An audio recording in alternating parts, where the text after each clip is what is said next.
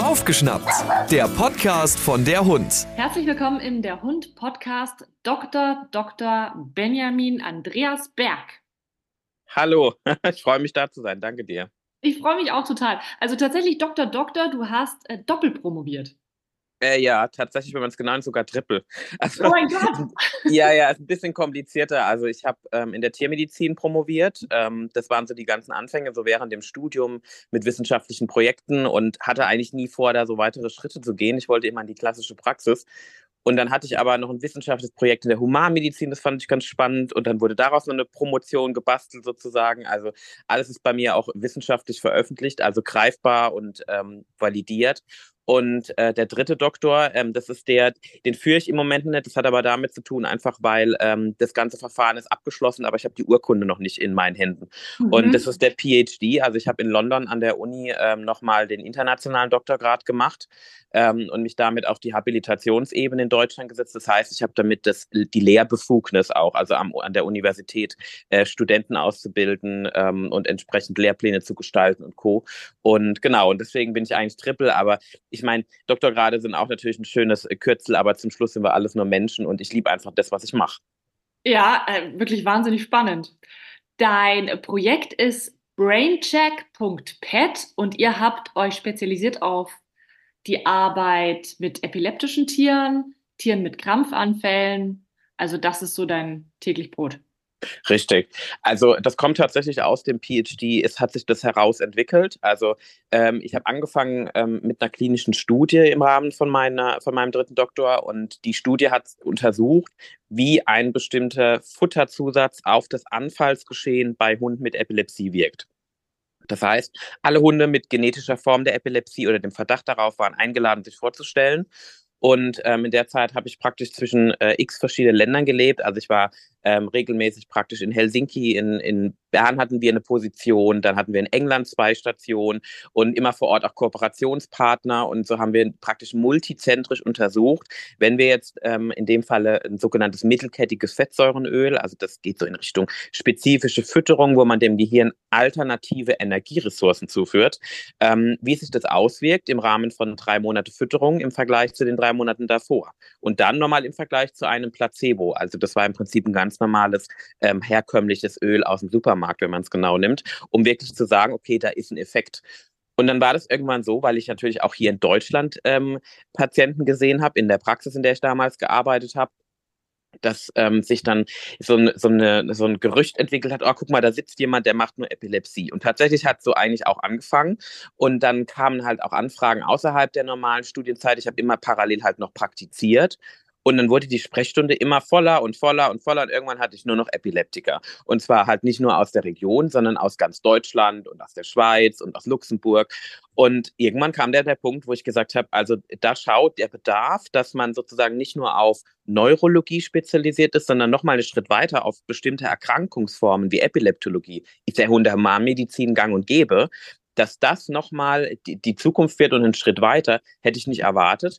Aber ich habe dann gesagt, okay, ich habe so viele Patienten, ich rechne das jetzt betriebswirtschaftlich durch und wage den Schritt und lasse mich in einer Praxis nieder, die wirklich nur auf diese Sachen spezialisiert ist. Und ähm, jetzt, wir sind jetzt fünf Jahre, also der erste, erste ähm, 24 sind es fünf Jahre Niederlassung. Also es ist wirklich in einer Silvesternacht entstanden, wo ich gesagt habe, okay, jetzt gehen wir den Schritt und ähm, bin unfassbar stolz drauf, wie wir uns entwickelt haben. Wahnsinn. Und du berätst auch online, ne? so wie ich das gesehen habe. Ja, genau. Also das ist nicht nur, also eine Online-Beratung ist, ist ähm, ein bisschen der falsche Begriff. Also was wir machen ist, wir haben sozusagen ein Modell. Also die, die Leute haben die Möglichkeit, konsultatorisch, also uns zu beauftragen, entweder, dass sie ähm, direkt in die Sprechstunde kommen, also wirklich vor Ort mit uns zusammen, trotzdem immer eine sehr starke Nähe zum Haustierarzt haben, also der, der vor Ort für, mit uns agiert, untersucht, weil wichtig ist in Deutschland, Voraussetzungen, was ganz klassisch begründet ist, ähm, Untersuchung Untersuchungen, physische Untersuchungen, damit man auch Medikamente anpassen kann und Co. Fütterung und andere Dinge, die kann man auch unabhängig davon machen. Trotzdem sind wir sehr Sicherheitsfanatik und wollen natürlich da auch immer jemand vor Ort haben. Und dann gibt es die Möglichkeit, dass man noch unabhängig jetzt von der Vorstellung, das heißt wirklich, so wie du sagst, online telemedizinisch arbeitet. Da konsultieren uns die Tierbesitzer. Wir machen eine umfangreiche telefonische Beratung. Wir kriegen die ganzen Vorberichte von den letzten Jahren. Wir machen gutachterliche Tätigkeit im Rahmen dessen. Und dann wird der Besitzer praktisch mit dem kompletten Care Package ausgestattet. Und auch da ist immer der Tierarzt vor Ort mit involviert. Und das Schöne ist, viele Tierbesitzer, also jeder, der am Anfang fernmündlich anfängt, ist mindestens einmal irgendwann dann doch bei mir und genauso auch umgedreht, ähm, weil die Tierbesitzer sich halt einfach dadurch eine Flexibilität geben, sich sicher fühlen. Und ich meine, wir sind halt heute auch in dem Zeitalter, wir sind digital, wir können diese Möglichkeit nutzen, aber mit seinen Grenzen natürlich. Ja, und ich habe gelesen, ihr seid sogar jetzt am Entwickeln einer App. Die gibt es sogar schon. Also ja, muss ich mal runterladen. Aber tatsächlich leider im Moment nur noch für Android. Also äh, Android hat äh, den in den Programmierern leichter gemacht wie mhm. iOS, also für Apple und Co. Ähm, aber wahrscheinlich jetzt im, im Quartal 1.24, also die iOS-App, die ist fast fertig, ähm, kann man sich die downloaden. Und äh, die Braincheck.pet-App gibt es für Android im Google Store auf jeden Fall schon zu downloaden, seit fast einem halben Jahr.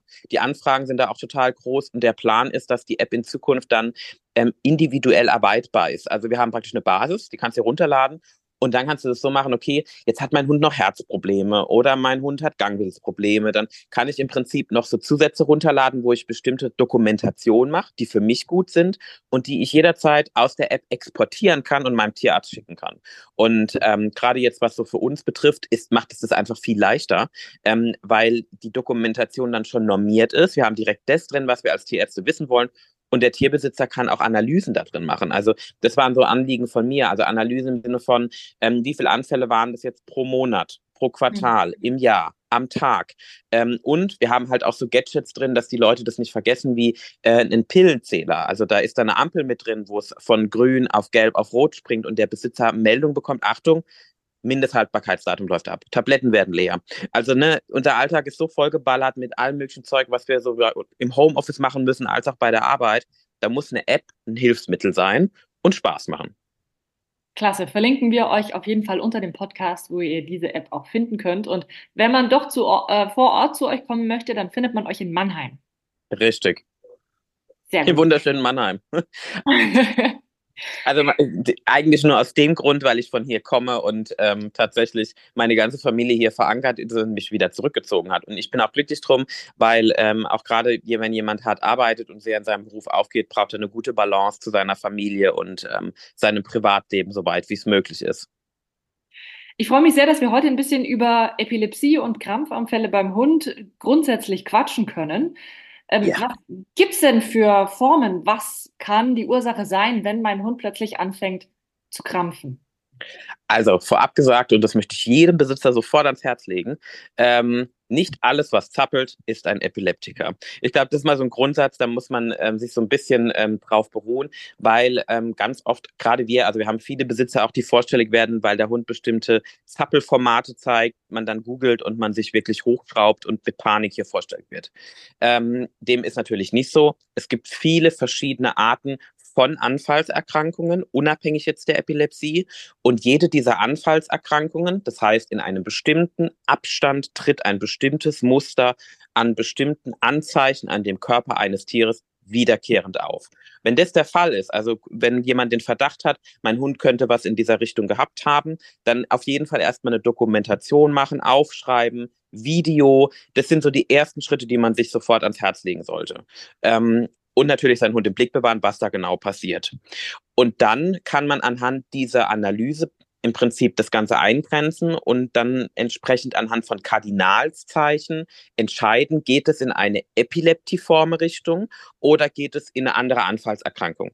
Andere Anfallserkrankungen sind so Sachen wie klassischerweise, was ja tatsächlich auch ähm, in Studien nachgewiesen ist, über Genetik und Co., äh, zum Beispiel der Dobermann, der dann da sitzt und mit dem Kopf von hoch und runter wackelt, die sogenannten Kopftremore und dem Hund es aber super geht und hinterher nichts anderes passiert, außer dass er weiterspielt und fertig ist die Geschichte. Ähm, oder aber auch Verhaltensstörungsaspekte. Also es gibt dann Hunde, die in bestimmten regelmäßigen Situationen getriggert werden und wirklich ähnliche Angstattacken zeigen. Sowas gibt es auch. Und die Dinge muss man richtig gut aufdröseln und aufarbeiten. Und dann kommt man praktisch auf Kardinalszeichen, die immer wiederkehrend auftreten. Und wenn unter diesen Kardinalszeichen drei wesentliche Aspekte sind, das heißt, ein Hund ist bei diesem Anfall nicht bei Bewusstsein oder bewusstseinseingeschränkt. Es ist schon ein großer, großer, großer Faktor, dass man darüber nachdenken sollte, geht es in die epileptiforme Richtung, ja oder nein. Das zweite ist sogenannte vegetative Nervensymptome. Das heißt, ähm, wir haben in unserem Nervensystem einen Abschnitt, den, den merken wir nicht, äh, so wie wir regelmäßig auf Toilette müssen und unser Speichel im Mund läuft, wenn wir essen. Und die werden praktisch übergetriggert. Und dann macht der Hund zum Beispiel in einem Anfall äh, Pipi, Kot und Speichel ganz stark. Das ist das zweite Kardinalszeichen. Und wenn dann die Situation ist, dass der Hund praktisch wieder zu seinem Ich zurückkehrt und dann im Nachgang, ich sage immer, wie ein Reboot vom PC ablaufen lässt. Das heißt, er macht so bestimmte Abläufe und läuft in der Wohnung zum Beispiel in eine Kreisrichtung. Er kann nicht richtig sehen, er jault, er bellt, er reagiert auf den Besitzer nicht, ist vielleicht so auch gar manchmal aggressiv. Dann ist das die sogenannte Postiktal- oder Nachphase. Das sind so drei Kardinalzeichen, die in der Regel immer bei einem epileptiformen Anfall auftreten. Und der Anfall an sich, klassischerweise ist es schon so das, was präsent ist. Der Hund steht da, schaut komisch, wie als ob er im Prinzip gerade was getrunken hätte, fällt auf die Seite und beginnt in der Regel mit Ruderbewegungen, ähm, zieht das Gesicht hoch, die Lefzen nach oben, speichern. Das kann ganz grausam aussehen. Und gerade beim ersten Mal ist das als Besitzer, wird man da reingeschmissen äh, wie in den Pool, eiskalt und man weiß überhaupt nicht, was man machen soll. Ähm, und wichtig ist aber, dass dieser Anfall selbstlimitierend ist. Das heißt, spätestens nach drei Minuten beginnt aufzuhören. Wenn so ein Anfall im Prinzip fortdauert, dann ist das auch immer ein Aspekt, auch beim ersten Mal, was es passieren kann, sofort in die Klinik zu fahren oder zum Nottierarzt. Ähm, und dann, also spätestens, wenn man ein Video hat, diese drei Kardinalszeichen sich ähm, erfüllen, man das mit dem Tierarzt analysiert, dann geht es in die Abklärung. Und dann geht es darum, dass der Tierarzt herausfindet, woher kommt die Epilepsie? Weil eine Epilepsie kann viele verschiedene Ursachen haben. Puh. Viel Input in kurzer Zeit. Ja, ja. Wie schlimm ist so ein Krampfanfall? Also der Hund kriegt ja wahrscheinlich selbst nichts mit, aber mhm. hat man bleibende Schäden beim Hund dann davon? Genau, also das ist so ein bisschen die Frage und die Diskussion und sehr individuell. Also ein Anfall kann in der Stärke sehr variieren. Also Stärke im Sinne von der Art des Anfalls. Also es gibt sozusagen vor dem Anfall, wo der Hund ohne Bewusstsein ist, Ruderbewegungen zeigt, also sogenannt tonisch-klonisch generalisiert, also am gesamten Körper, gibt es noch so eine Unterabschnitt, das nennen wir Fokal. Das heißt, der Hund sitzt da und kriegt dann zum Beispiel so Gesichtsspasmen, also Gesichtszuckungen oder fängt nach Fliegen oder ähm, Beinbewegungen einer ganzen Seite für eine ganze Zeit. Und das sind sozusagen wie wenn an dem PC jetzt halt nicht der gesamte PC abstürzt, sondern halt nur die Grafikkarte oder nur der Arbeitsspeicher sagt, stopp, ich kann nicht mehr. Und ähm, da ist es wiederum so, da kann der Hund Bewusstsein eingeschränkt sein, aber auch wirklich äh, komplett bewusstseinsabwesend, ohne großen Output. Dann ist es schon wiederum eine mildere Form, aber trotzdem epileptisch. Wenn der Hund zum Beispiel einen großen Anfall hatte, hört auf, kommt kurz zu Bewusstsein, läuft durch die Gegend und dann kommt plötzlich der nächste, sogenannte Serienanfall an einem Tag, dann sind wir schon wieder in einem höheren Schweregrad. Und sobald der Anfall dann länger als drei Minuten braucht, dann sind wir schon in Richtung, also na, statistisch und studientechnisch ab fünf Minuten spricht man von einem sogenannten Status Epilepticus. Das heißt, der Hund hat dann praktisch einen Dauerkrampf und dieser Dauerkrampf führt dazu, dass der Hund und das Gehirn sich praktisch wie kocht durch die Hitze, durch die Wärme erzeugen, durch die Übererregung. Und was die Schäden betrifft, natürlich diese Art der Anfälle bestimmt einmal die Schäden, die passieren. Also je milder natürlich der Anfall, umso besser. Je kürzer der Anfall, umso besser. Aber ähm, das hat natürlich auch damit zu tun, wie viele Anfälle davor waren. Also je mehr Anfälle ein Hund davor hat, umso schlimmer ist es und umso mehr potenziert sich das äh, und umso unkontrollierbarer wird es mit der Zeit. Also mein Lieblingsvergleich ist, wenn man auf einem Feld, das ist jetzt wild bewachsen und man läuft immer eine Strecke entlang, immer wieder. 500.000 Menschen hintereinander. Irgendwann wächst da kein Gras mehr auf dieser Stelle, weil der Boden so platt getreten ist und keine Nährstoffe und nichts mehr funktioniert. Und so ist es beim Gehirn auch. Immer wenn da eins draufkommt, noch ein Anfall, Übererregung, Nervenzellen sterben, Vernarbung, dann fängt es an, das Gehirn nicht mehr richtig miteinander die Areale zu kommunizieren und zu funktionieren. Und dann hat man in der Regel wirklich bleibende Schäden, die man auch dann mit der Zeit bei seinem Hund ähm, wahrnimmt und feststellt. Und äh, das kann sehr dramatisch werden tatsächlich. Wie kann sich das äußern dann? Also ähm, ich habe tatsächlich einen äh, Beispielfall dafür, wo man wirklich sagen muss, ich glaube, da ist so viel schiefgelaufen, das kann man sich kaum vorstellen. Also äh, da möchte ich auch so ein bisschen Lanze brechen dafür, dass ein epileptischer Epileptiker-Patient oder ein Epilepsie erkrankter Patient kein Hund ist, der in die klassische ähm, Alternativmethodik gehört. Das war ein Hund tatsächlich, der hat ähm, über Jahre, also wirklich fünf, sechs Jahre waren das, glaube ich, nach Diagnosestellung nur Homöopathika, Bachblüten und Co. bekommen. Also ich bin kein Feind davon, aber ich brauche wissenschaftliche Evidenz. Ich muss Sicherheit für meine Patienten schaffen. Und das war halt so ein klassisches Beispiel. Da hat man die Schulmedizin komplett ausgegrenzt, sowohl in der Notfallmedikation, also im Anfall drin, als auch ähm, als Dauermedikation und Begleitmaßnahmen. Und der Hund stand auf meinem Tisch und war eigentlich wie eine Hülle.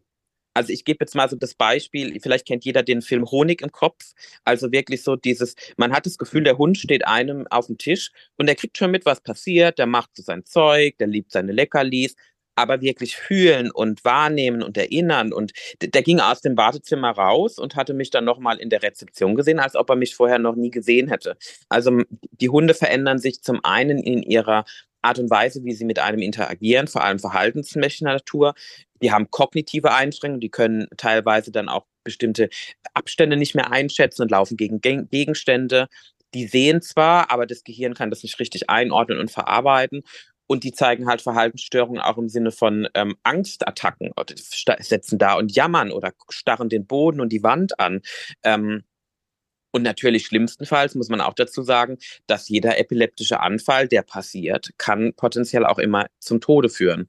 Ähm, und je länger der Anfall halt anfängt, umso problematischer sind einfach die Folgen dann. Du hast vorher schon erwähnt, es gibt unterschiedliche Ursachen, warum eine Epilepsie auftritt. Was können das für Ursachen sein? Also grundsätzlich, ganz am Anfang gibt es sozusagen zwei Chargen.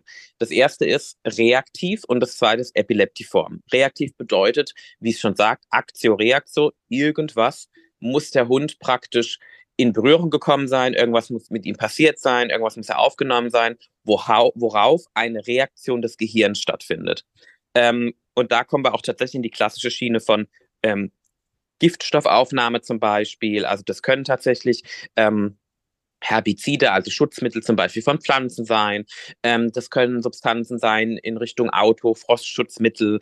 Ähm, das kann Waschmittel sein, das hatten wir schon. Ähm, Weichspüler, Dinge, die gut riechen und schmecken, wo der Hund halt dran genippt oder gelutscht hat. Äh, oder er hat es auf seinem Fell und hat sich geputzt und es kam in den Körper. Und diese Giftstoffe führen dann dazu, dass das Gehirn praktisch darauf reagiert und Anfälle macht.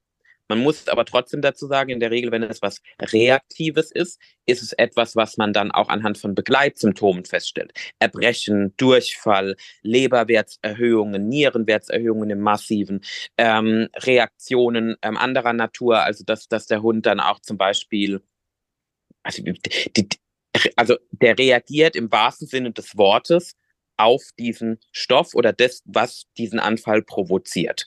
Und ähm, wenn man dann im Prinzip eine Therapie einleitet, fängt man den Hund in der Regel dann in den ersten 24 Stunden unproblematischerweise ab. Und es ist auch so, die Hunde steigen in der Regel sehr hart ein. Also hart bedeutet nicht nur mit einem Anfall, sondern es Ruhe, und dann kommt der zweite und der dritte und der vierte und der fünfte, weil dieser Stoff halt die ganze Zeit da ist. Und dann ist es was, ähm, wenn man dann therapiert, dann fängt man die ab, dann ist normalerweise das Gehirn wieder in der Balance und es kommen keine Anfälle nach. Es gibt aber Fälle, da kann das Gehirn einfach so Schäden genommen haben, dass auch wenn die Ursache bekämpft ist, der Hund trotzdem hinterher noch Anfälle haben kann. Und dann ist es eine Form der erworbenen Epilepsie im Sinne von Schädigungen. So, das wäre so die eine große Gruppe. Ähm, das heißt, das ist immer auszuschließen. Wenn der Hund aber jetzt einen Anfall hat und dann kommt nochmal eine nach im Abstand von mehr als 24 Stunden, ist die Wahrscheinlichkeit sehr groß, dass das nichts damit zu tun hat, dass der Hund einen Giftstoffaufnahme oder irgendwas in der Art gemacht hat, weil dann ist einfach der Abstand zu lange. Ne? Der Körper arbeitet ansonsten die ganze Zeit damit. Ähm, dann ist die Wahrscheinlichkeit sehr groß, dass es entweder was Innewohnendes ist. Das heißt, der Hund bringt es mit, genetischer Natur oder genetisch vermutet. Ähm, oder aber der Hund hat eine strukturelle Ursache. Das heißt, wenn ich jetzt wieder den PC-Vergleich mache, entweder das Betriebssystem hat einen Knacks von Anfang an und das Betriebssystem ist falsch aufgespielt, kann man aber bei einem Hund leider nicht, zumindest noch nicht korrigieren, genetischer Natur. Und das andere ist wiederum, da ist eine doppelte Grafikkarte, ein doppelter Arbeitsspeicher oder was auch immer drin. Also, dass sozusagen das Gehirn strukturelle Veränderungen hat. Und wenn man jetzt mal die beiden Sachen aufkreuzt, dann ist es so, dass man da Altersklassen hat. Also die, die, die, alle Hunde bis sechs Monate und über sechs Jahre tendieren eher zu was Reaktiven oder einer strukturellen Veränderung. Und alle Hunde praktisch dazwischen ist die Wahrscheinlichkeit sehr groß, dass es eine genetische Komponente hat, die durch die Zucht, durch die Rasse mitgebracht worden ist und dann wir wissen es teilweise immer noch nicht, durch bestimmte Auslöser einfach hervorkommt in einem gewissen Alter und sich dann halt entwickelt. Und das ist bei Menschen nicht anders. Bloß ist halt der Mensch, das ist ein Individuum, da gibt es keine 120.000 Rassen.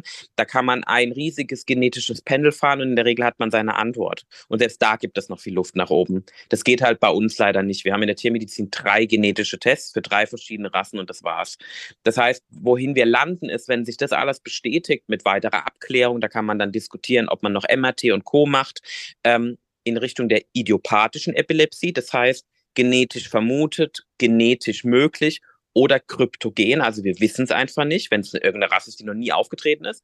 Und die andere Seite ist strukturell, wohin wir dann drüber reden, Gehirntumor, Schlaganfall, ähm, Blutung. Und diese ganze Charge muss man dann auftrödeln. Also was man jetzt im Prinzip an diesen drei Ästen sieht, alleine die ich jetzt gerade aufgezeigt ist, eine Epilepsie muss per se nicht bedeuten, dass sie dauerhaft ist kann aber, muss per se überhaupt nicht das Ende des Lebens bedeuten, weil auch zum Beispiel mit einem Tumor kann man sehr gut und sehr lange leben. Wichtig ist, dass man dann sich die richtigen Tierärzte sucht, richtige Aufklärung betreibt und dann einen richtigen Therapieplan aufbaut, womit das Leben normal wird. Also ich kann quasi das Blut checken, schauen, liegt eine Vergiftung genau. vor. Ich kann ähm, MRT machen, schauen, ob es ein Gehirntumor ist oder sowas. Und wenn es mhm. davon nichts ist, dann ist davon auszugehen, dass es wahrscheinlich genetisch ist, aber das kann man nicht nachweisen. Genau, und eins haben wir noch vergessen, mhm. ähm, die neurologische Untersuchung. Also die Basis von Aha. allem ist praktisch, wenn du, wenn, wenn jetzt zum Beispiel auch bei mir und bei jedem anderen Neurologen, man kommt in die Konsultation und normal ist es so, man quatscht ja in der Regel erstmal ein paar Minütchen über so, was ist passiert, die sogenannte Anamnese. Dann kommt die allgemeine Untersuchung, das ist immer die Basis, die klassische Sachen mit Herz, Lunge und Co. Und dann wird die allgemeine aufgebaut in die neurologische. Das macht das, das Problem ist, da kommen wir jetzt wieder zu diesem Aspekt in der Tiermedizin, ähm, manche Tierärzte haben sich das angeeignet, machen das auch als Allgemeinmediziner, manche machen das gar nicht und manche machen das nur. Ähm, wir machen das grundsätzlich, also wir sind Neurologe, dementsprechend machen wir die neurologischen Untersuchungen und dann ist es praktisch so, dass ich mich vor den PC stelle und ich schaue, wenn ich jetzt, ich, ich drücke das M, kommt da ein M raus oder kommt ein L raus. So muss man sich das vorstellen und dann kann ich sagen, okay, das Gehirn funktioniert so und so, da könnte das Problem liegen und dann grenzen wir das Ganze schon ein. Und eine neurologische Untersuchung kann man schon mehr als 90 Prozent des Gehirns abdecken. Und jetzt kommen wir auch mal zu diesem Kostenaspekt. Ein MRT kostet in Richtung knapp 2000 Euro und eine neurologische Untersuchung bewegen wir uns um die 100 bis 150, also ein Zehntel von dem Ganzen. Es bildet immer eine Basis. Es, also es ersetzt sich gegenseitig nicht, aber im Verlauf ist das das Grundmonitoringstool. Das heißt, wenn ich einen Hund allgemein neurologisch untersucht habe. Ähm, der Hund hat den Vorbericht von, sagen wir mal, drei Anfällen. Zwischendrin war ein Abstand von vier Wochen und einmal von acht Wochen. Es ist so eine klassische Rasse. Jetzt nenne ich mal Labrador, Australian Shepherd, Border Collie, so die intelligenten Patienten. Also das muss auch irgendwas damit zu tun haben, weil man die sehr stark herausgezüchtet hat. Die Laboruntersuchung ist unauffällig, äh, die Leber funktioniert gut, die Niere funktioniert gut.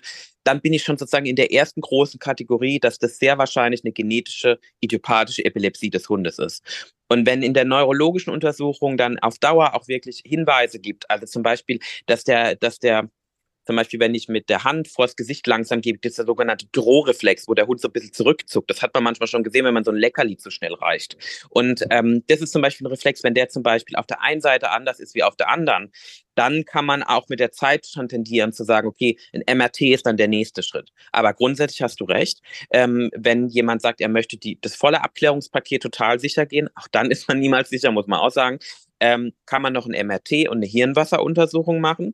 Und dann hat man praktisch so ähm, auch diesen kompletten strukturellen Aspekt ausgeklammert und ist dann in einer nochmal höheren Sicherheitskategorie. Also es gibt drei Stück, eins, zwei und drei. Und wenn man dann noch sagt, ich will es jetzt nochmal ganz genau wissen, was wir aber in der Tiermedizin in der ganz normalen Praxis sehr selten bis nie machen, weil einfach ähm, die Aussagekräftigkeit noch nicht ganz genug ist, ist das EEG. Das kennt man beim Menschen auch. Das sind die, diese Stöpsel, die man auf den Kopf klebt um zu, zu gucken, wo ist denn die Ursache und wo ist die Lokalität. Ist beim Hund noch nicht so relevant. Ich hoffe es ja irgendwann. Ich finde es ja total fancy und cool. Ich wollte mir schon tausendmal eins kaufen, aber es kostet unfassbar viel und es ist was, was einfach noch keinen Nutzen hat. Also da vertraue ich tatsächlich und das ist ganz wichtig. Man braucht einen Neurologe, der auch auf seine Hände vertraut und auf das Wissen, was er hat. Ähm, und natürlich auch offen ist. Und für mich, mein sensibler Parameter, ähm, da breche ich nochmal eine Lanze für jeden Tierbesitzer, ist wirklich der Tierbesitzer. Ihr seid diejenigen, die, die die Tiere jeden Tag vor der Nase haben. Ähm, dieses Tier kennen, wissen, tickt, wie es funktioniert. Also man sollte sich niemals scheuen, gerade bei so einem ernsten Thema, zu sagen, was man denkt, zu fragen, was man wissen will und sich nicht dafür zu schämen, dass man vielleicht auch mal komische Fragen stellt. Bei der Epilepsie kann es manchmal echt zutreffen. Was kann ich jetzt tun, wenn mein Hund diese Anfälle hat? Man geht davon aus, es ist Epilepsie. Kann ich es behandeln? Wie kann ich es behandeln? Was kann ich machen? Du hast dich ja auch ganz, ganz stark im Bereich, äh, wie kann ich die Ernährung anpassen, genau. weitergebildet. Was gibt es für Möglichkeiten?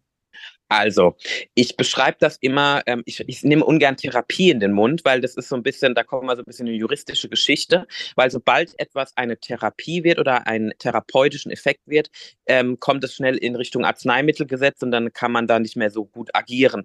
Das heißt, es ist schon eine Therapie, ist gar keine Frage, aber wir reden eher vom Management. Und zwar geht es ja darum, die Epilepsie so zu managen, dass sie im Prinzip ähm, kontrollierbar ist auch wenn sie immer unvorhersehbar ist, man soll sie trotzdem kontrollieren, ähm, dass man in Not.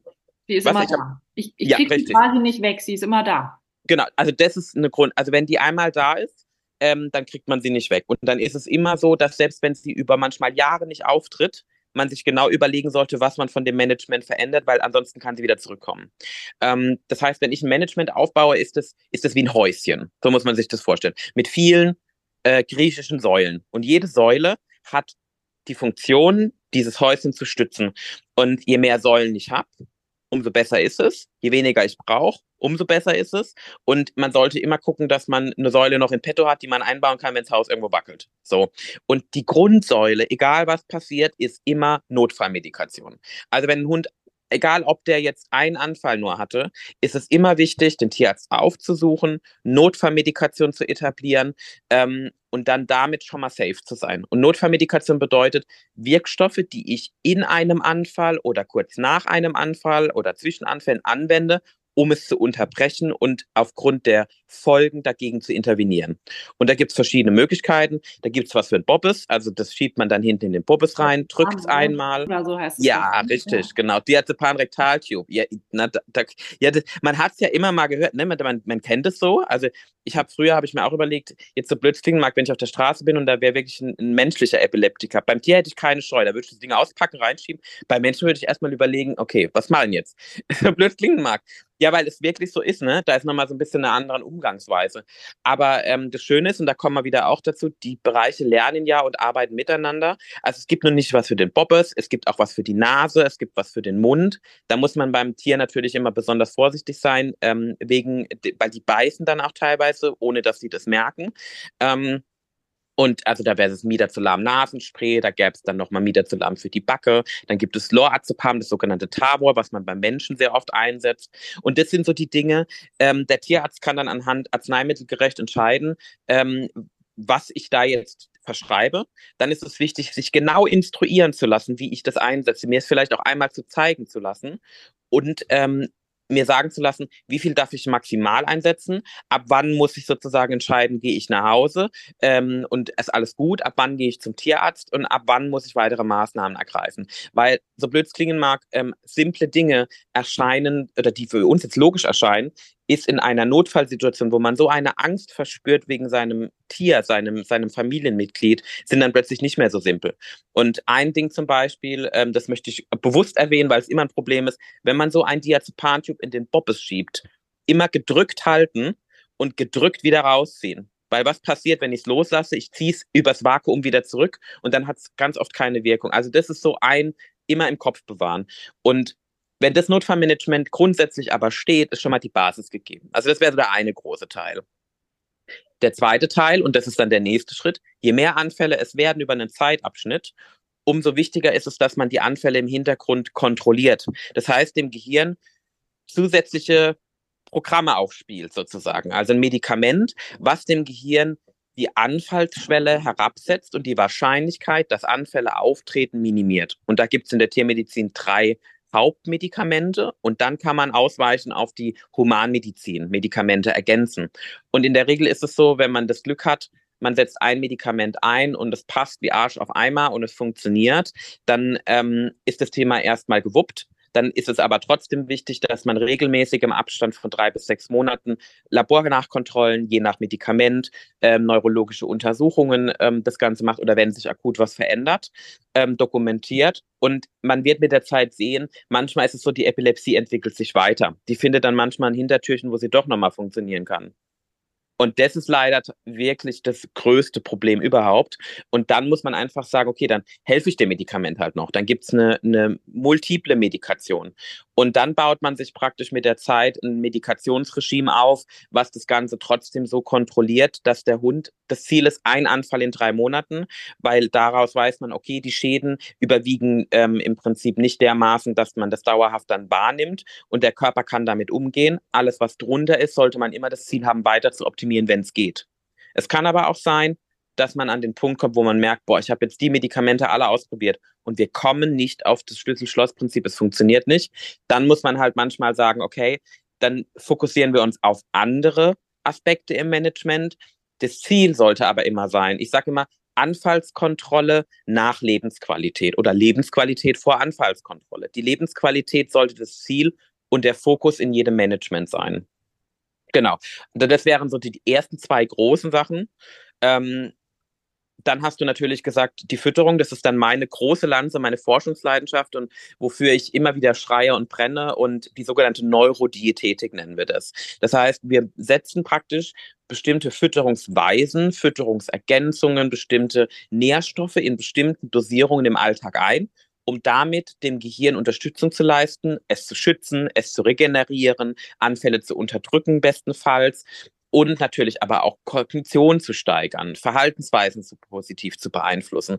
Ähm, und da gibt es mittlerweile viele Möglichkeiten. Also jetzt nicht nur verschiedene Öle und B-Vitamine und Co., ähm, sondern halt auch wirklich ähm, richtige Konzepte von der Grundfütterung über Zusätze bis hin zum Leckerli und, und, und. Also da kann man ein riesiges Buch drum schreiben, ähm, um, um das auch jedem Besitzer nahe zu bringen.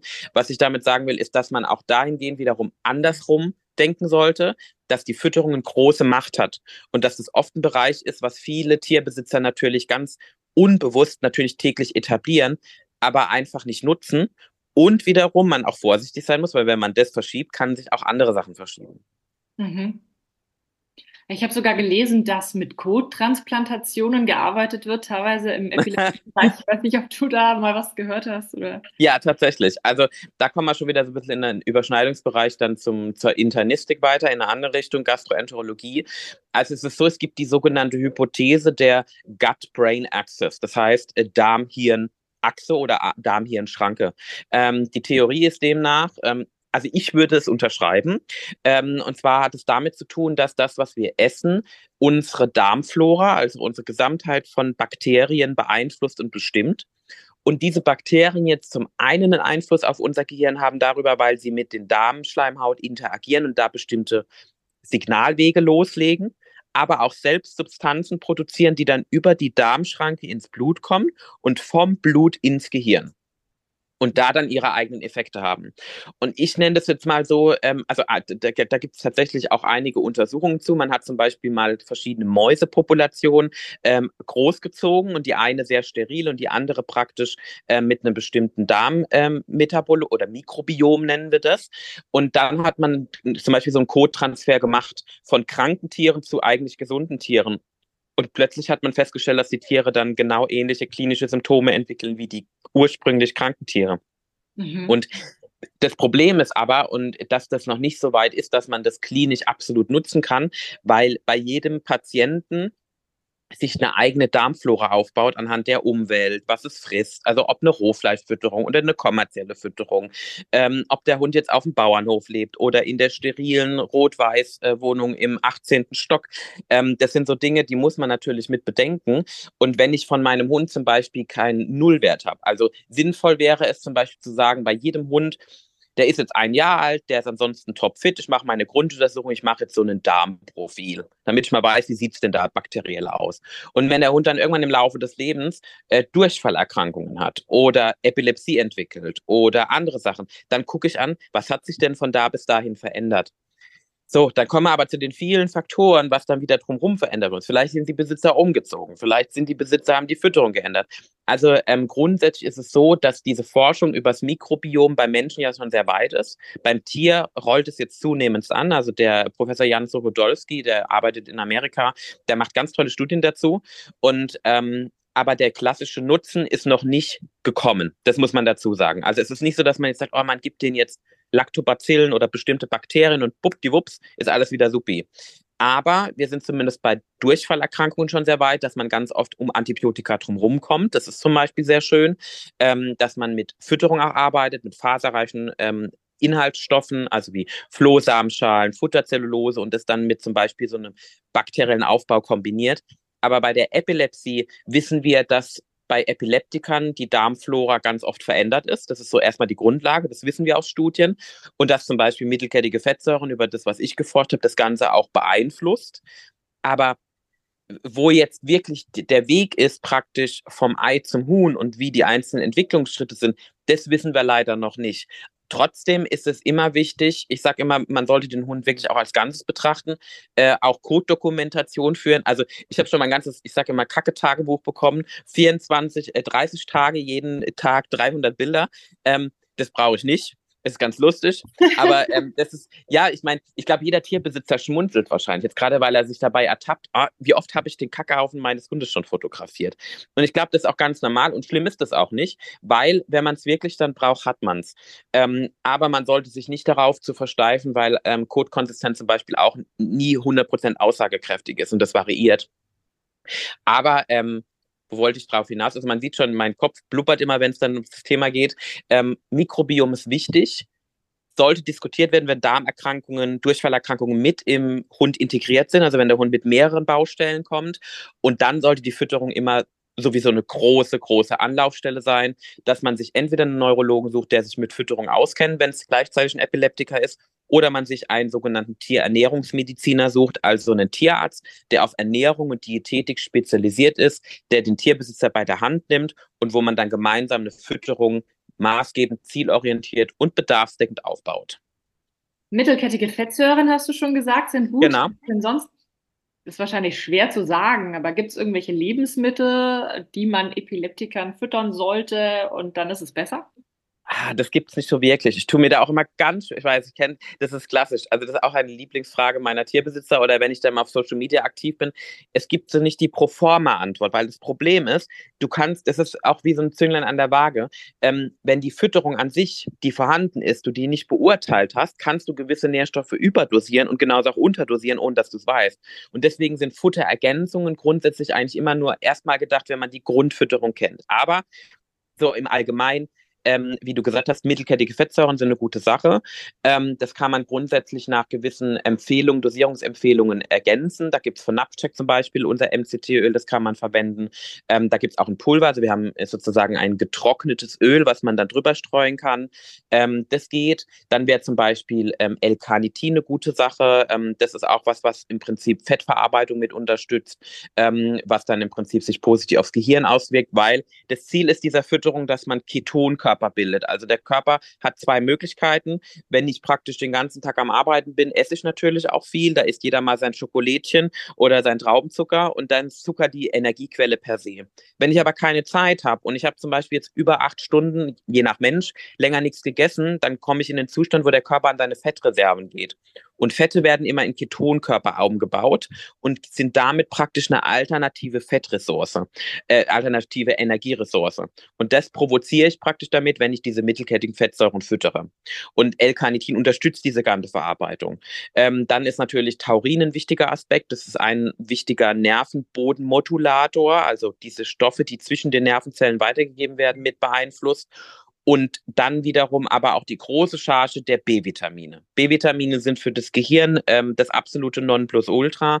B-Vitamin B12, das sogenannte Cobalamin, ähm, Vitamin B2, B1, gerade in der Entwicklung, wenn die Tiere sehr jung sind und dann groß werden, das Gehirn sich noch ausfalten muss. Also das sind so die, die großen Grundpfeiler aber natürlich auch Omega-Fettsäuren. Omega-3 zum Beispiel ist sehr wichtig. Ähm, das weiß man auch schon bei Kindern. Ne? Also das ist ja auch bei, bei ähm, neugeborenen Säuglingen gibt es ja auch bestimmte Empfehlungen, was die Mutter am besten schon den ganzen Tag essen sollte, damit das Kind das direkt vom Mutterleib her aufsaugt. Und auch im Nachgang ist es wichtig, dass man da eine Abdeckung sorgt. Also ich, wenn ich jetzt mal so ein paar Sachen aus dem Fundus nehmen würde, dann ist zum Beispiel, aber vorsichtig natürlich, was Salmonellen betrifft, ähm, ein Hühnereigelb ist eine tolle Sache. Ob jetzt, also in dem Fall natürlich roh, weil sonst macht man die Vitamine kaputt, da hat man viele B-Vitamine. Aber wirklich auch nur das Eigelb, weil wenn ich beides miteinander vermischt, wird das kaputt gemacht. Das sind Substanzen im Eiweiß, die machen das im Eigelb kaputt. Das wäre zum Beispiel ein Beispiel. Bierhefe ist eine schöne Sache. Da habe ich auch sehr viele Nährstoffe drin, die auch Zink, Kupfer, die wichtig sind. Ähm, Omega-3 habe ich sehr viel zum Beispiel in Lachs und in Fischöl. Also Möglichkeiten gibt es da schon, aber wenn man das wirklich jetzt, sagen wir mal, nicht nur für die, sagen wir mal, Gesundheitsprophylaxe und äh, machen möchte, dann sollte man es diätetisch machen und dann ist es wichtig, dass man es genau kalkuliert. Und dann ist es wirklich auch so, da drehen dann manchmal die Besitzer die Augen, dass sie von mir 9,7 Milliliter des MCT-Öls verschrieben bekommen und sie mich fragen, wie sie das jetzt abmessen können. Also da kann man dann auch sehr genau werden, aber wichtig ist, dass es zumindest eine Zielrichtung hat. Super. Jetzt ein ganz großer Punkt, du hattest es schon gesagt, ist die Medikation. Ja. Gibt es so einen Punkt, weil es sind ja doch äh, ganz schöne Hämmer oder so heißt es zumindest immer und manche Hundehalter scheuen sich auch davor diese Medikamente zu geben? Gibt es einen Punkt, wo du sagst, okay, ähm, da muss man noch nicht mit Medikamenten arbeiten und dann sollte man aber mit Medikamenten arbeiten oder sollte man grundsätzlich mit Medikation beginnen? Und stimmt das, dass das richtige Hämmer sind, sage ich jetzt mal, Medikamente, oder ist es eigentlich gar nicht so schlimm? Also, ich meine, man muss natürlich grundsätzlich erstmal dazu sagen und die Lanze brechen, es sind definitiv Hämmer, ist vielleicht ein bisschen extremer ausgedrückt, weil es auch sehr unterschiedlich ist von Hund zu Hund. Also es gibt natürlich auch bei Hunden Charaktere und man merkt tatsächlich, ob es jetzt ein Hund ist, der sich in das Leiden reinfallen lässt, wie man so schön sagt, und ganz schlimm darunter leidet. Oder ein Hund, der einfach das wegschnabuliert und äh, denkt, ja super, und man gibt die nächste. Also das ist auch sehr unterschiedlich. Ähm, trotzdem ist es natürlich so, dass wir spielen hier mit Medikamenten mit dem Gehirn. Und zwar natürlich bewusst im, in dem besten medizinischen gewollten Sinne. Und trotzdem wirkt das Medikament am ganzen Körper. Das heißt, wir haben immer Nebenwirkungen, wir haben immer Aspekte, die muss man mit bedenken und die sind nicht zu unterschätzen. Sei es vom Verhalten her, von der Aktivität, von der Müdigkeit her, sei es vom Gangbild ähm, oder auch von der Leber, also von inneren Organen. Und deswegen ist der Einsatz, sollte der Einsatz immer wohl überlegt sein ähm, und zielgerichtet. So, grundsätzlich ist die Empfehlung, hat ein Hund mehr als zwei Anfälle im Abstand von sechs Monaten oder innerhalb von sechs Monaten, sollte man Medikamente einsetzen, weil je früher, je besser man die Anfälle schon kontrolliert, umso besser ist die Prognose, dass dann das Thema ruhig bleibt. Je länger ich zuwarte, umso wahrscheinlicher ist es, dass das Gehirn eskaliert und man anhand mit Medikamenten das Ganze nicht mehr in den Griff bekommt. Und das ist sozusagen auch eine der Hauptdreh- und Angelpunkte, weswegen man dann immer entscheiden muss, warte ich jetzt noch zu oder nicht, weil wenn jetzt der wir mal, am ersten ersten den Anfall hat und dann am ersten siebten, dann ist natürlich die große Frage, mache ich das jetzt, muss ich das oder mache ich, mach ich das nicht? Da muss man natürlich dann in die weitere Analyse gehen, ob der Hund vielleicht dazwischen auch Auffälligkeiten haben, die man vielleicht gar nicht als Anfall interpretiert. Also Anfälle können zum Beispiel auch verhaltenstechnischer Natur sein, also Verhaltensattacken. Also man muss sich ja überlegen, da wo ich den Knopf drücke, ähm, kommt das raus, was dort verschaltet ist. Also wenn ich ein M drücke, kommt ein M raus, wenn ein K drückt, kommt ein K raus. Und wenn es halt in dem Fall zum Beispiel im Bereich vom Hypothalamus ist und der Gefühles, Gefühlsareale, kann es auch verhaltenstechnisch sein. Also es gibt zum Beispiel bei Kindern gibt es Formen der Epilepsie, da sitzen die Kinder da und fangen einfach plötzlich an zu lachen, ohne erklärbaren Grund. Also wirklich ohne erklärbaren Grund und dann hört es wieder auf. Und das nimmt mit der Zeit immer mehr zu. Und das sind so Dinge, auch auf Sachen, solche Sachen muss man dann eingehen. Da muss man aber wirklich eine genaue Analyse gehen. Grundsätzlich ist mein Credo, wenn ich wirklich diese zwei Anfälle innerhalb von sechs Monaten erfüllt sehe, was nach den internationalen Standards auch so ist, der sogenannten IVETF, International Veterinary Epilepsy Task Force, die gibt es tatsächlich aus Neurologen zusammengeschlossen, dann rate ich grundsätzlich immer zum Medikament ähm, oder zum Medikamenteneinsatz. Und dann ist es wichtig, und das ist das, was viele Tierbesitzer in dem Falle dann meistens sich von abschrecken lassen oder vielleicht auch wieder zurückzucken ist, wenn ich die Medikamente eingesetzt habe, fange ich ja gerade erst an. Das heißt, es wird immer eine Phase geben, die kann man niemals ausklammern, wo die Nebenwirkungen stärker sind, besonders in der Einstellungsphase oder wenn ich die Medikamente wieder anpasse. Aber das Ziel des Tierarztes ist es ja auch, durch die Information des Tierbesitzers den Hund niemals zu lassen. So zu lassen, weil da geht es ja um die Lebensqualität. Das heißt, wenn das dauerhaft so bleibt, dann läuft irgendetwas schief. Und dann muss man das voneinander abwägen. In manchen Fällen ist es so, dass man natürlich sagen muss, also okay, ich habe es lieber, dass mein Hund ein bisschen schläfriger über den Tag hat, hat dafür aber zehn Anfälle weniger. Wenn ich aber einen Hund habe, der grundsätzlich sehr aktiv ist und hat nur zwei Anfälle in sechs Monaten und der schläft die ganze Zeit nur noch und taumelt durch die Gegend, dann ist das der falsche Weg, dann muss ich es auch wieder anpassen. Also was ich damit sagen muss, dieses Bewusstsein dafür, dass die Medikamente natürlich schon auch sehr stark auf die Lebensqualität ähm, eingehen und diese auch negativ beeinträchtigen können, ist vorhanden und ist auch klar. Trotzdem ist natürlich vieles, was dann ähm, im Internet und Co. auch kursiert, natürlich besonders diese Extremfälle, wo vielleicht der Tierarzt in dem Falle dann gar nicht unbedingt die Erfahrung hatte, wirklich zu wissen, wie er agiert, weil ganz oft sind einfach noch die Allgemeinmediziner die erste Anlaufstelle, was ja logisch ist. Der hat drei Epileptiker vielleicht in einem halben Jahr.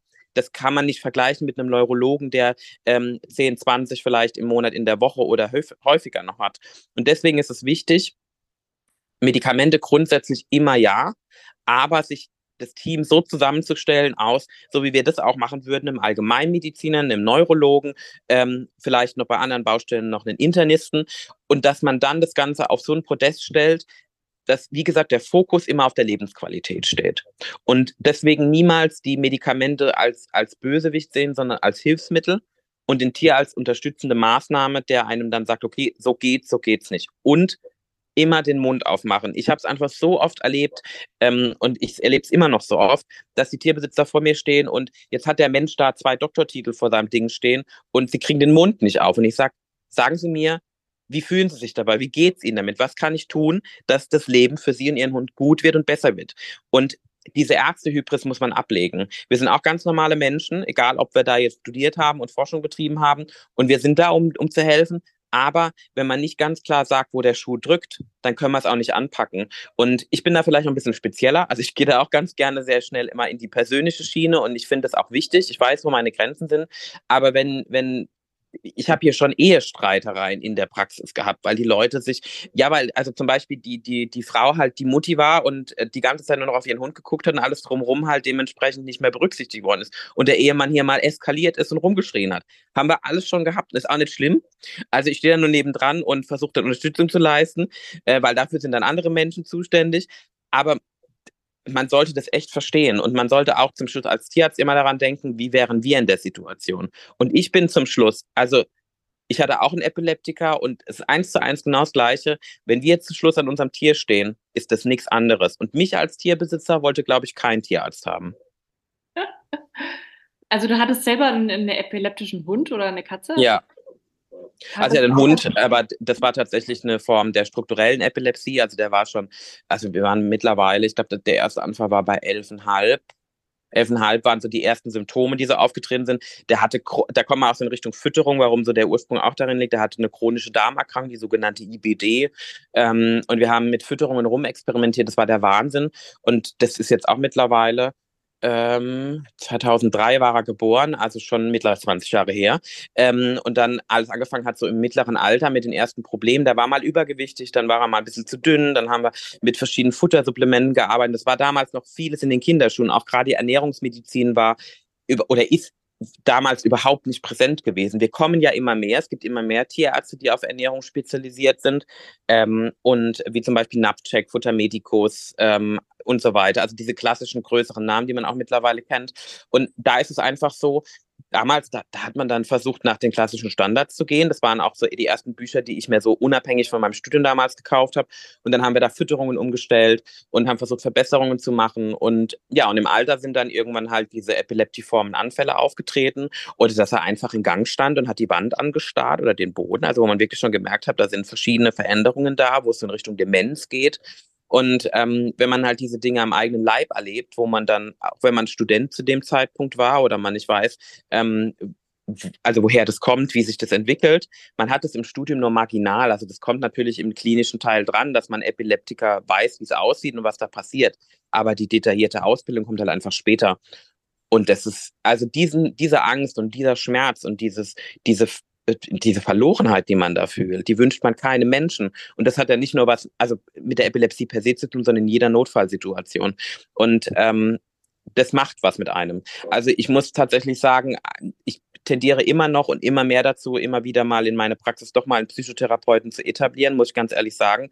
Und das hat nichts damit zu tun, dass ich die Leute abstempel im Sinne von, die sind geistig krank, sondern es ist einfach, das ist traumatisierend. Man steht vor seinem Hund und man weiß nicht, was man tun soll. Selbst wenn man den packt und man fährt mit 180 auf der Autobahn, um in die Klinik zu kommen, es macht was mit einem. Und man ist bei jeder Bewegung des Hundes steht man mit, mit halb acht im Bett und man denkt, okay, was muss ich machen? Wo liegt die Medikation? Wie geht's weiter? Und das Leben gestaltet sich komplett und völlig neu. Also, und das muss man berücksichtigen und das sollte man auch, gerade weil ich auch Kollegen kenne, die da dann sehr salopp sagen, da geben sie einfach das Medikament. So ist es nicht es ist eine neue Lebensweise, es ist eine neue Lebensführung. Und deswegen sehe ich auch Grund dessen auch in meiner Praxis, und deswegen ist auch meine Praxis zum Beispiel, wenn man die sich mal auf den Webseiten anguckt, ganz anders gestaltet. Also ich lege da sehr viel Wert drauf, dass man diese Erkrankung schon auch fühlt, aber nicht beginnt zu bekämpfen, sondern das ist halt der Special-Effekt bei seinem Haustier fertig. Das nimmt man mit, das kriegt man in den Griff und das was man dann macht, zielt darauf ab, dass man die Lebensqualität zum Schluss auch von sich selbst optimiert und dass man als Familie da agiert. Und je weiter das geht und gerade auch, also deswegen liebe ich solche Podcasts und könnte ich unendlich viel quatschen, Aufklärung. Wissen ist Macht. Also man sollte sich fundiert informieren bei Quellen, bei Tierärzten, bei Menschen, die damit zu tun haben, bei Wissenschaftlern. Ähm, und dann kann man sich auch sicher sein, dass das wirklich auf einem guten Podest steht. Man weiß, was man machen soll und man schläft ruhiger. Es bleibt immer ein Lebenseinschnitt, das wollte ich damit sagen. Da sind dir, glaube ich, ganz, ganz viele ganz, ganz dankbar, dass du das gerade so offen angesprochen hast, einschließlich mir. Weil mein Hund hat auch Epilepsie und das oh, Wahnsinn. Schlimmste Allerschlimmste sind wirklich ähm, die Nächte. Also ich schlafe einfach ja. nicht ruhig, weil, wie du es schon gesagt hast, ne, der Hund bewegt sich irgendwie komisch. Man steht sofort so im Bett äh, und denkt sich, oh Gott, jetzt krampft er wieder. Also das ist echt. Ja, das ist heftig. Ja. Das ist gerade wie du sagst, das macht ja dann bei dir eine, eine sogenannte Schlafdeprivation, nennen wir das. Also du hast einfach dann auch schon, du bist auf einem ganz anderen Level, du läufst ganz anders, du schläfst nicht richtig durch und wahrscheinlich selbst wenn du schläfst, also da gibt es tatsächlich auch Studien bei Menschen mit Kindern mit Epilepsie, dass man ähm, nicht richtig in den Tiefschlaf kommt, weil man innerlich immer auf so einem gewissen Adrenalin-Level ist, dass man agieren kann, wenn was passiert. Und ähm, das ist auch wirklich was, wenn das über Jahre geht. Also wir hatten hier auch schon wirklich Besitzer, ähm, die, die haben ihren Epileptiker zehn Jahre begleitet oder auch länger. Also auch da nochmal gesagt, Epileptiker können genauso alt werden wie jeder andere und auch. Man muss es nur richtig anpacken. Ähm, ich glaube, das ist auch ein wichtiger Punkt, wo sich viele dann immer fragen, ist das jetzt schon das Todes, äh, Todeszeichen? Überhaupt nicht. Ähm, natürlich ist die Lebensdauer in der, im Durchschnitt nach Studien begrenzt und wahrscheinlicher, dass es sein kann. Aber ich habe ja schon Hunde gehabt, also ich habe leider tatsächlich gerade vor kurzem einen sehr langjährigen Patienten von mir verabschieden müssen. Oh, das hat mich echt fertig gemacht. Ähm, Louis ist eine Bulldogge und die, der, den habe ich über Jahre lang begleitet. Zwischendrin habe ich nichts gehört, weil er super lief. Und ähm, der war jetzt auch kurz vor seiner doppelstelligen Zahl und die Besitzer haben damals gedacht, er wird nicht älter als vier Jahre. Und das ist so, so schön, wenn man sowas auch sieht und das geht. Man muss halt na, da nur wirklich ähm, durchhalten und es schaffen. Und dazu gehört auch Selbstfürsorge. Also man muss auch als Tierbesitzer mal zwischendrin sagen, okay, heute Papa, guckst du mal nach dem Hund, ich gehe in die Stadt, ich lasse mich frisieren, ich gehe einkaufen, ich gehe shoppen, ich mache was ganz anderes. Ähm, auch das ist wichtig auf sich selbst zu achten und zu aufzupassen, weil wenn man zum Schluss, und da sage ich so mein Lieblingsbeispiel, ähm, es kommt wieder eine schlechte Phase und man hat die ganze Zeit eigentlich nur mit dem Thema zu tun gehabt, man ist schon ausgemerkt, man ist an der Grenze und es kommt eine Notfallsituation, ist, wenn, wenn man gestärkt ist, sagt man viel leichter, wir kriegen das hin, wir gehen da durch, wir machen das. Wenn ich aber schon an meiner Grenze bin, dann gebe ich viel schneller auf. Und deswegen auch immer darüber nachdenken, wenn man, da kommt dann immer so, ist das jetzt egoistisch, weil ich einkaufen gehe? So blöd mag oder weil ich mal zum Friseur gehe und mein Hund nicht bei mir auf dem Rücken sitzt. Ähm, nein, weil zum Schluss kommt es auch wieder deinem Tier zugute, weil es dir gut geht und es dir besser geht.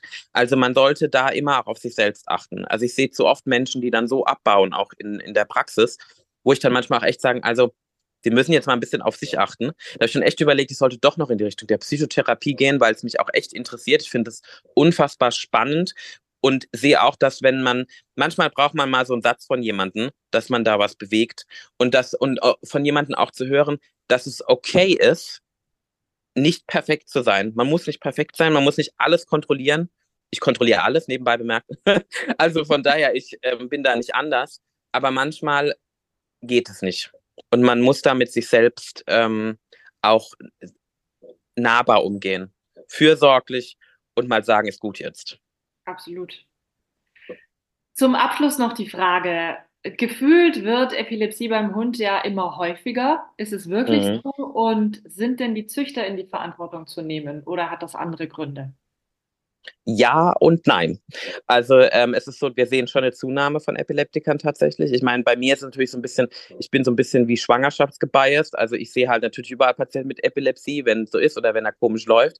Aber ähm, es ist so, wir sind jetzt bei mittlerweile über viereinhalbtausend Patienten bei mir in der Praxis. Da sind viele Patienten, die sehe ich sehr selten und viele Patienten, die sehe ich viel häufiger. Ähm, und dadurch, weil wir auch mittlerweile ein größeres Team sind, haben wir natürlich auch viel mehr Patienten, die wir abdecken können, worüber ich sehr froh bin. Aber wir sehen in bestimmten Rassen, also zum Beispiel ähm, Border Collie, Australian Shepherd sind so die Top unter den Top. Das sind so die, die am häufigsten herausstechen, besonders mit diesen besonderen Farbzüchtungen. Auch ich finde sie bildhübsch und mein Herz geht auf, wenn ich blaue Augen sehe. Aber es gibt bestimmte ähm, Zuchtrichtungen und Zuchtlinienvarianten, die doch definitiv vermehrt damit rauskommen. Ähm, oder aber auch, was wir zunehmend sehen, sind so diese Mischrassen. Also Labradoodle zum Beispiel, aus Pudel und Labrador ähm, Aussidor, Australian Shepherd und Labrador. Also, dass da jetzt, weil so neue fesche Parallelrassen entstehen, entstehen da wohl auch Kombinationen, die man hätte besser nicht haben wollen. Also, ähm, ich gehe davon aus, dass es zum einen von der Seite kommt. Ähm, zum anderen ist natürlich auch der Fokus mehr da. Also, ich muss sagen, gerade in der Corona-Pandemie-Zeit, wo viele einfach zu hatten und jeder zu Hause war, hatten wir auch einen zunehmenden Ansprung, wo ich auch glaube, dass man ähm, gerade als Epilepsie-Patientenbesitzer man auch sich ganz oft ertappt, dass man vielleicht manche Anfälle, die vorher vielleicht schon da waren, gar nicht so interpretiert hat oder gesehen hat. Und ähm, ich denke, das Bewusstsein und die Wahrnehmung wird auch besser dadurch, auch einfach, weil auf Social Media und Co. Aufklärung darüber herrscht. Und man auch als Tierbesitzer das Erste, wenn was passiert, wo man sich nicht sicher ist, halt einfach ins Internet geht.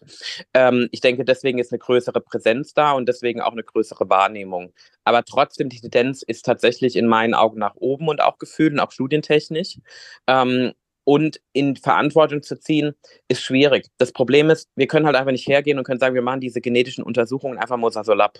Ähm, A, weil ähm, in der Wissenschaft, wir brauchen erstmal eine große Populationsgruppe, die muss man erstmal finden, von einem bestimmten Phänotypus, das heißt mit bestimmten Eigenschaften bestückt, also bestimmtes Alter, bestimmte Rasseherkunft. Man muss die Zuchtlinien in der Regel dann noch kennen, dass man so Analysen betreiben könnte. Ähm, und dann darf man nicht vergessen, dass wir unfassbar viele Rassen haben. Und in der Regel wird es zwar auf eine gewisse Genetik runterbrechen können, aber nicht hundertprozentig sagen, dass es das ausgerechnet ist. Ähm, das ist einfach finanziell, drittmitteltechnisch in der Wissenschaft zu unterfüttert, als das in der Humanmedizin ist. Ähm, und das macht es sehr schwierig, sowohl genetische Tests aufzubauen, zu etablieren, es wächst, das ist auch sehr schön, aber ähm, das macht es sehr schwierig natürlich dann auch für Züchter zu sagen, okay, ich habe diese Genetik getestet, die ist ausgeschlossen oder nicht vorhanden ähm, und ich züchte dann mit dem Tier nicht weiter. Es gibt aber immer noch auch andere Gene und die Vermutung ist immer da und auch größtenteils so, das ist wie ein Handabdruck. Das sind mehrere Finger miteinander, also mehrere Gene in Kombination, nicht nur ein Gen. Und das macht das nochmal zusätzlich schwierig. Trotzdem muss ich auch sagen, und das, da habe ich mich schon hier zutiefst am Telefon mit äh, Züchtern herumgestritten, um ehrlich zu sein. Es gibt sehr verantwortungsvolle Besitzer, die dann schon auch massiv in Panik verfallen, wenn nur ein Tier Epilepsie hat und sie in die tiefste Analyse gehen, uns konsultieren, wie die Zuchtlinien auseinandernehmen und wie dann die Tiere ausschließen.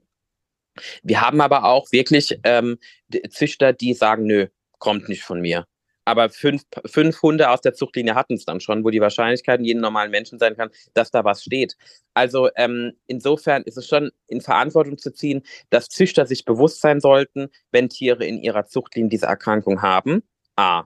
B, den Tierbesitzer oder den zukünftigen Tierbesitzer darüber aufzuklären, dass es das in der Rasse gibt und dass auch die Gefahr besteht, dass es ihr Hund haben können, weil ganz oft sind die Tuchttiere im Prinzip zwischen sechs Monaten und sechs Jahren alt. Das heißt, die Wahrscheinlichkeit, dass es auch noch auftreten kann, nachdem man sich den Hund geholt hat, dass die Eltern irgendwann doch Epilepsie entwickeln. Das heißt, ähm, rassebedingte Erkrankungen wie jetzt Epilepsie sollte man da hervorheben. Also wenn ich jetzt ein Austrian Shepherd Züchter zum Beispiel wäre, dann würde ich den Tierbesitzer auf jeden Fall darüber aufklären. Ist meine Zuchthündin oder mein Zuchtrüder auf jeden Fall in dem Alter von sechs Monaten bis sechs Jahren, ist die Wahrscheinlichkeit einfach viel größer. Ähm, und dass man natürlich mit den Besitzern insofern in Kontakt bleibt, dass man schon auch dokumentativ Rückmeldung erhält, ist da mal was passiert und ist auch einfordert und sich wünscht, und viele Züchter auch Datenbanken dafür führen oder führen sollten. Also es gibt so die eine Gruppe und die andere und ähm, Natürlich darf man da ähm, nicht alle über einen Kamm scheren, aber es gibt trotzdem einen gewissen Prozentsatz, die sehen halt einfach die Dollarzeichen in diesem Geschäft, was traurig ist. Und da kommen wir auch weit in Richtung Welpenhandel bis zu einem ganz anderen Thema. Ähm, aber zum Schluss ist es auch ganz wichtig, und da muss man sich einfach als Tierbesitzer appellieren, wichtig ist, sich ähm, mit den Züchtern sehr intensiv auseinanderzusetzen. Also wirklich auf, ähm, so richtig auf Knochenmark zu fühlen, sich mit denen mehrfach zu unterhalten. Ähm, es gibt Tier, Tierzüch, ähm, Hundezüchter, die, die bauen tatsächlich schon von der vierten Woche auf ihres Welpen eine Beziehung zu ihrem Tierbesitzer auf, wo man dann im Abstand von vier bis acht Wochen immer vorbeikommt. Ähm, also zweimal oder dreimal oder jede Woche, das ist ganz unterschiedlich. Also ähm, da muss man schauen, auch mit was man konform geht und womit man sich wohlfühlt. Ähm, und man sollte sich Unterlagen anschauen, man sollte im Internet forschen, gibt es darüber Berichte. Ähm, man sollte gucken, ähm, wie die Tiere groß werden. Also ganz auf jeden Fall schauen, ist dieses, wie, wie ist die Zucht aufgebaut? Ähm, und auch immer, bevor man sich den Hund geht, mindestens einmal davor auf jeden Fall dort sein ähm, und vielleicht auch mit anderen Tierbesitzern, also mit ähm, sozusagen Schwestern und, und Brüdern und Cousins irgendwie in Verbindung treten mit den Tierbesitzern und nach Erfahrungen fragen. Weil das ist leider oft sowas, was ja man geht so schnell mal einen Hund kaufen, in Anführungszeichen. Aber es ist eine Lebensentscheidung für mindestens ein bis eineinhalb Jahrzehnte, vielleicht sogar auch zwei. Ähm, und wenn ich mir ein Auto kaufe, mache ich mir auch tausend Gedanken und überlege ganz genau. Ähm, und ich meine, mittlerweile bewegen wir auch bei Hunden äh, äh in, in, Kostenbereichen alleine von der Anschaffung her, die sind schon Kleinwagen vergleichbar. Und dann sollte man auch wirklich darauf achten, was passiert da. Und ich würde auch tatsächlich Dinge mal ganz klar ansprechen. Also ich bin da ja als, wenn, wenn ich mir einen Hund kaufe, dann ist es schon so, dass ich den Tierbesitz auch ein bisschen in die Mangel nehme. Also die meisten, gut, ich habe halt mittlerweile ein bisschen das Problem, dass Social Media kann ich mich nicht verstecken. Das ist dann immer ein bisschen schwierig. Die Leute googeln dann. Aber ähm, in der Regel ist es so, ich rate jedem Tierbesitzer da wirklich mal auch so, so ich, Fangfrage ist der falsche Begriff, aber weiß der Züchter, dass das, was er da macht, was das bedeutet, hat er Ahnung über Zuchthygiene, hat er Ahnung darüber, wie die Tiere zu halten sind, wie die Tiere großziehen ist, dass man eine Hündin auch anders zu füttern hat, zum Beispiel gerade in der Laktationsphase, in der Trächtigkeitsphase. Und das sind so Dinge, wo man sehr schnell merkt, uh, kauft er sich die Hunde zum Beispiel aus dem Ausland ein oder hat er mal Einwurf in XY Tagen gehabt? Ähm, und was für eine Qualität bekomme ich dann im Prinzip an Hund dort. Und wichtig ist auch immer, sich die Eltern anzuschauen, weil natürlich das Gemüt und das Verhalten schlägt sich dann auch in den Welpen nieder. Ähm, so, abschließend, also zusammenfassend, ja und nein. Wichtig ist aber auch, dass wir ein großer Teil sind und als Tierbesitzer ähm, das selbst in der Hand haben und man sich immer fragen sollte, was möchte ich, was will ich, wie komme ich dazu und wie kann ich mich absichern. Und mein Credo ist immer schlechtes Bauchgefühl, umdrehen und wieder nach Hause gehen. Absolut. Wow, herzlichen Dank für dieses unfassbar spannende Gespräch. Das war wirklich der Oberhammer. Ich glaube, ich muss mir das nochmal dreimal anhören, um da nochmal alles genau verarbeiten zu können. Vielen, vielen herzlichen Dank. Dr. Dr. Dr. Benjamin Andreas Berg. Ich glaube, jetzt hatte ich alle Titel mit drin. Danke dir. Hör mal wieder rein. Das war Baufgeschnappt, der Podcast von der Hund.